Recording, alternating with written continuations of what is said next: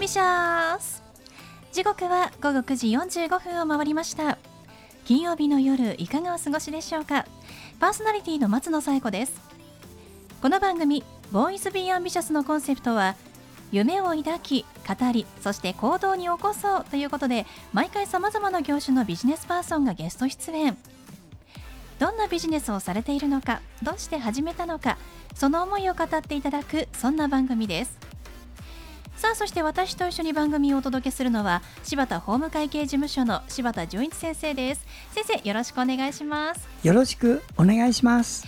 さあ今日10月13日はさつまいもの日ということですけれども、まあ、さつまいもといえば秋の味覚ですよね、はい、そうですね、はい、柴田先生にとって、はい、秋の味覚って何ですか？はい。私はね色といいね形といいねなんか青空を仰ぎながらイメージするんだと柿がいいな。フルーツの柿ですね。確かに。秋って感じですよね。はいいや私ねあの子供の頃ちょっと果物苦手だったのであんまりね柿を食べた思い出がないんですけれども。そうですか。でもね干し柿にしたり本当に体にいいですからね柿は、先生はでは柿をたくさん食べたからそんなにお元気でいらっしゃるんですね。えおかげさまでね、うん、柿に助けられております。素敵です、まあ、ちなみに私の秋の味覚は、はい、サンマ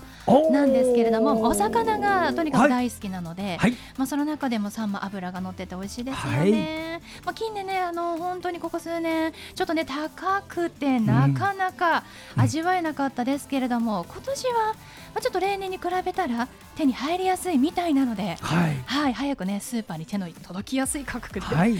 発売されないかななんて思っておりますけれども皆さんにとっての秋の味覚は何でしょうか？ぜひ楽しみましょう。それでは第181回「 Boys Be Ambitious」スタートです。この番組は遺言相続専門の行政書士柴田法務会計事務所の提供でお送りします。それでは先生今夜のゲストのご紹介をお願いします。はい今夜のゲストはトランペット奏者の大野萌子先生です。大野さんこんばんは。こんばんはよろしくお願いいたします。よろしくお願いいたしますえー、大野さんはトランペット奏者でいらっしゃるということですけれども、はい、えー、武蔵野音楽大学を卒業していらっしゃるんですね。そうですねあの小さい頃にピアノを始められたということですけれどもこのトランペットにこう移行したなんかきっかけとか選んだきっかけっていうのは何か終わりなんですか？もともとはですね隣のえーと、お家にもう本当に徒歩1分ぐらいのもう近所にピアノの先生がいたんですね。でせっかくならこうピアノやってみないかってことで始めたのはピアノが先なんですけども、で小学校の時に、まあ、並行して、えっと、金管バンドが、はい、えー、小学校にあったのでそこでアルトホルンっていう楽器ですかね、はい、ちょっとトランペットよりは大きいんですけど、まあ、手でこう持てるようなえー、楽器をやらせていただいてから、うん、ちょっとあのー、中学校時代にトランペットを触る機会がありまして、うん、そこで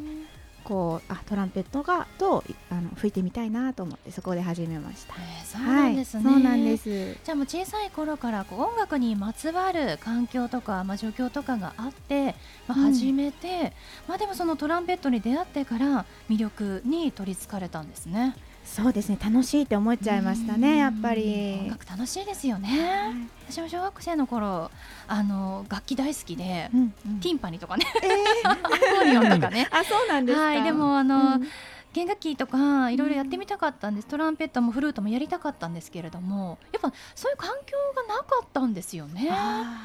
うん。なので、まあ、自然と離れていってしまったんですけれども、うんうんうん、大野さんはそれを自らねもうやりにいってるところがすごいですね。そうですかね。あの、うん、ピアノってあの全部の音があの鍵盤を押せば出るので、ええ、割とその始めるのはとても簡単な楽器なんですけど、うん、まあ、突き詰めていけばそれこそ難しいものになってくると思うんですけど、トランペットって最初音出ない人もいるじゃないですか、はいね、なのでやっぱり音が出るまでがすごい大変な楽器なので、はい、やっぱ出た時にあ自分ってこんないい音出せるんだなとか、うん、やっぱりその最初の取っかかりが重要なのかな、まあ、もちろん機械もやできる機会っていうのも重要だと思うんですけど、やっぱりその達成感っていうのが、まあ、ピアノよりは最初頑張った分だけ、えーと、いい音が鳴らせるっていう部分ではすごいそういうね、魅力があるかなとは思うんですけども、はい、音を出すまでも大変ですからね。そうなんですよね。はい、私、一瞬だけ出したことあるんですけど、もう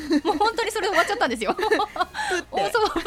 音出て終わっちゃったみたいな。まあね、その魅力があるトランペット、はい、じゃあ大野さんがどんな演奏をしていらっしゃるのか、少しだけ曲を聴いてみたいと思います。では大野さん曲紹介お願いします。あちらですね。もともとはオーボエの曲だったんですけどそちらのピッコロトランペットといいまして普通のトランペットより少し小さい楽器なんですけどこちらはあのー、マルチェロというマルチェロのオーボエ競争曲の第3楽章ですかね。こちらを、えー、教会で吹いた時の音源っていうんですかね。になります。はい、はい、お聴きください、はい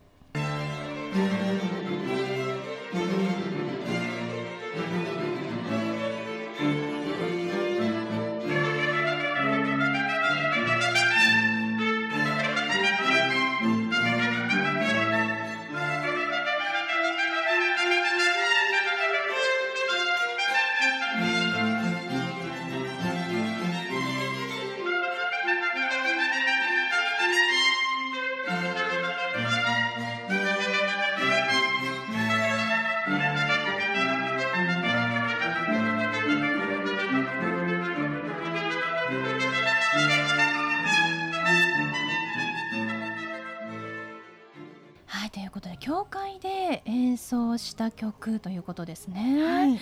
もうこの響きが素敵ですね。ありがとうございます。あのこの高い音がトランペットの演奏の音ですか？あそうなんですけど、えーと、普通のトランペットではこの音域ってちょっと辛いので、うん、やっぱ特殊感って言って、えーと、普通のトランペットよりもちょっとフォルムが小さいピッコロトランペットっていう高い音専門の楽器をやっぱ使ってるものになります。そうなんですね。はい、トランペットにもいくつか、まあ、違う音が出る楽器があるんですね。はい、そうなんです。はあ、すごいですね。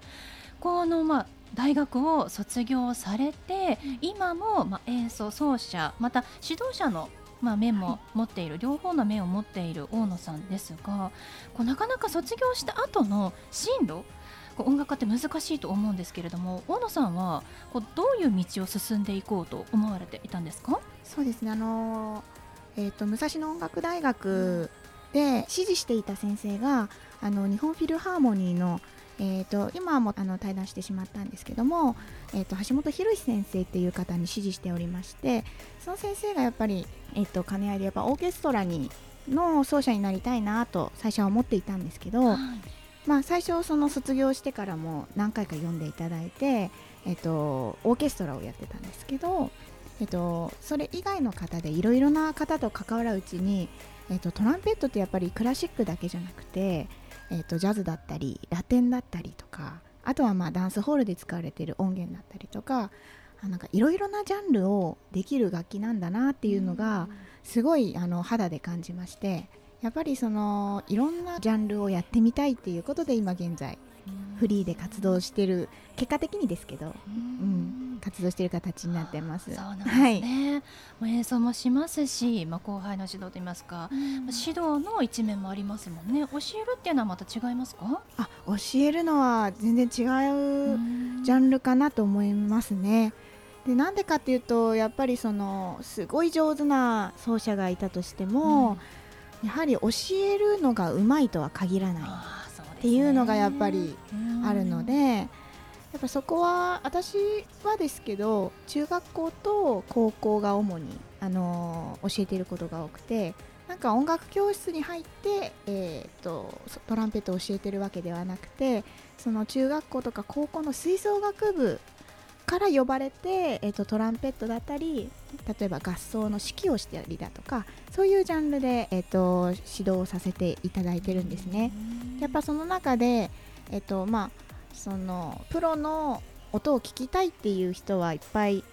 て、それもあの勉強にはなるんですけどやっぱ指導力っていうところが一番、あの重要になってくるんじゃないかなっていうちょっとまた別ジャンルとしてあの確立しているものかなとは思ってますね。そうなんですね、はい、ありがとうございます。来月演奏の場があるということですが、教えていただけますか？はい、そうなんです。えっとですね、11月26日なんですけども、え所沢でえっとトコフェスっていうものがありまして、所沢のフェスティバルですね。でこちらでえっと0歳から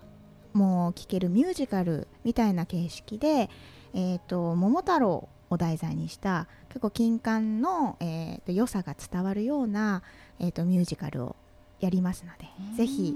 あの足をお運びいただければなと思います。あとはもう一つですね、あのー、2024年になってしまうんですけど1月9日ですねに、えっと、自分地元が、えー、北海道の旭川市でしてでそこであのやっぱ地元で演奏もしたいということで、えーと1月9日に飲食店さんの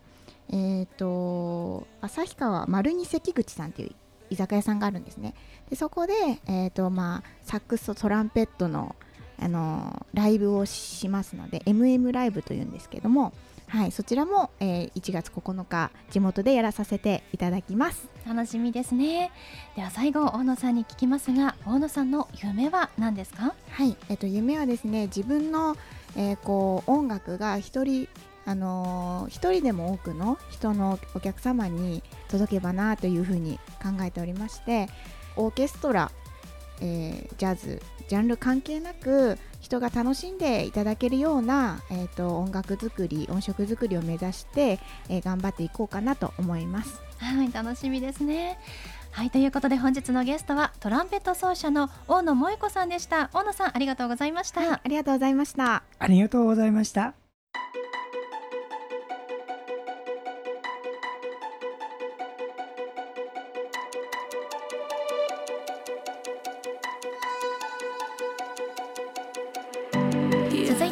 柴田先生のワンポイントアドバイスです。では先生今日はどんなお話をしてくださるんでしょうか？はい。こんばんは。遺言相続専門の行政書士の柴田です、えー、今年33年目一筋にこれをやっておりますがどうかですね。皆さんも自分の亡くなる時のことは少し真面目に考えてちょうだい。あの適当に浮ついた気持ちでやってるとねそれがあの、もしもの時はね混乱のもとになるんですよ。で例えばね遺言を書くときにねいいですか？あなたのお子さんが未成年の場合がある。18で子供が18で自分死んじゃった。こういう場合はねこの18の子供にね何千万の不動産を渡したらねもう舞い上がっちゃってもう遊びほけるっていうなるこれあるんです。そういう場合にはねお金渡すにしても自分が死んだらその子が二十歳になるまではこのお金は使わないで二十歳になってから使わせるこういうの停止条件付き遺言って言うんですよ。そういうのもある。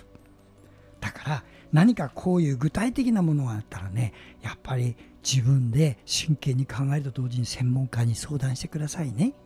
で私はもしもの時にどうなるかっていうのを本当のところ言う専門家なのでどうかその専門家に相談することをお勧めします。はい。柴田先生の相談は電話東京零三六七八零一四零八。六七八零一四零八までお願いします。以上柴田先生のワンポイントアドバイスでした。先生ありがとうございました。ありがとうございました